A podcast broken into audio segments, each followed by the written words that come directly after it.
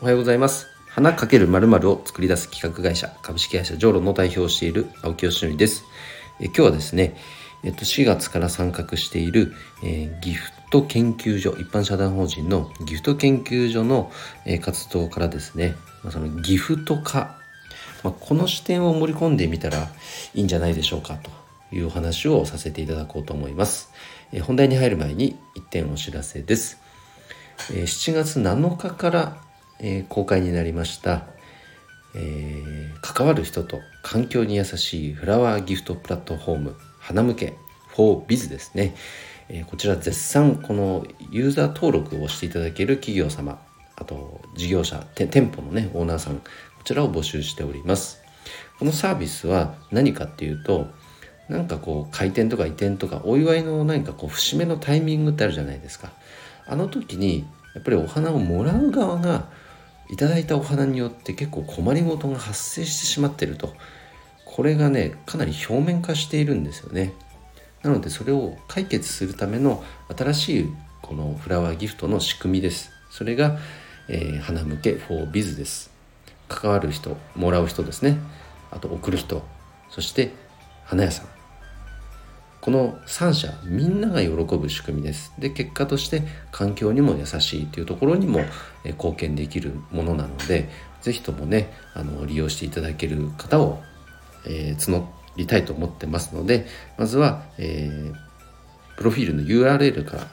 詳細を覗いていただけると嬉しいです。お待ちしております、えー、それでは今日はですねそのギフトギフト化するっていうことについてお話ししたいと思うんですけどもう一度お話ししとくとこの4月から一般社団法人ギフト研究所の理事としてこの活動に参加させていただいているんですがその参加した理由とするともちろん花とギフトっていうのはもう切っても切れない関係だからです。なのでそのギフトというものを学ぶことによってこの花の可能性を引き出すことがもっとできるんじゃないかと。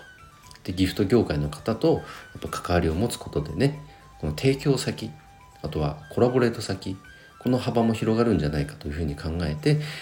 えー、参画させていただいてますが本当にねやっぱり勉強になってます。あのやっぱり花の業界の中だけにいたんでは学べないこと情報が入ってこないことだらけなのですごく勉強になってますし逆に周りの方もね花の業界のつながりがなかなかなかったっていう人にとっては、まあ、僕からお話しする話が何か一つでもね役に立っていることがあるんじゃないかなと思って参画していますがこのギフト研究所はじゃあそもそも何をやってるかっていうと簡単に言うとあらゆることをギフト化するこのギフト化コンサルティングっていう視点を持ってサービスを提供しています。いろいろねそのギフトに関わる、えーとまあ、第一線で活躍ずっとされてきた人がいろんな業界でね百貨店出身の方とかパッケージの方とかそういう方が集まるうんとシンクタンクのようなコンサルティングファームのような団体なのでやっぱねギフトについての相談がやっぱ来るんですよ。じゃあその時に、まあ、単にこの商品開発あの例えば食べ物だったらより美味しいものを作りましょうとかそんなレベルの話ではなくてそのギフギフトっていうのはどこからもうそもそも始まってるのかとかそういう顧客体験のこの創造とか設計っていうものが全てギフトギフトの、えー、ギフトの、えー、中に内包されているっていう考え方ですね。じゃあそれをどうやって設計していったらいいのかっていうのをあのお話を聞かせていただきながら一緒にね搬送していくそんなことを、えーと、ギフト研究所全体としてはやっています。で僕に関してはただねそのコンサルティングができるわけではないので花に関する案件に関しては僕がなんかこう出ていくような状態になってますけどもそんな視点でねこのギフト研究所はかかってるんですが先週末あの僕個人の方の活動として、えっと、新潟の植物園に行ってきたんですけど、まあ、結果楽しかったんですよすごく。まあ、ただ一方でもう火を見るより明らかというか課題もたっぷりあるんだなっていうのはすごく感じてで職員の方ともお話をさせていただいたらやっぱり課題はもう山積している状態だと。いう時に、うんと、ギフト化っていう視点でその植物園を捉えることもできていた自分がいました。そのような視点を持てるようになってきたって言ったらいいですかね。そう考えてみるとあじゃあこういうことも形にできそうだこういうこともできそうだっていうアイディア自体はやっぱ出てくるんですよ。だこれがまず大事だなと思うのであの皆さんも是非ねなんか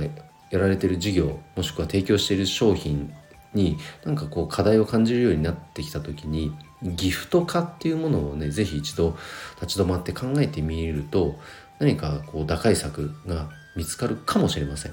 かもしれませんですね。約束はできませんけど、うん、それだけやっぱギフトっていうのはなくならないものだし人と人とのね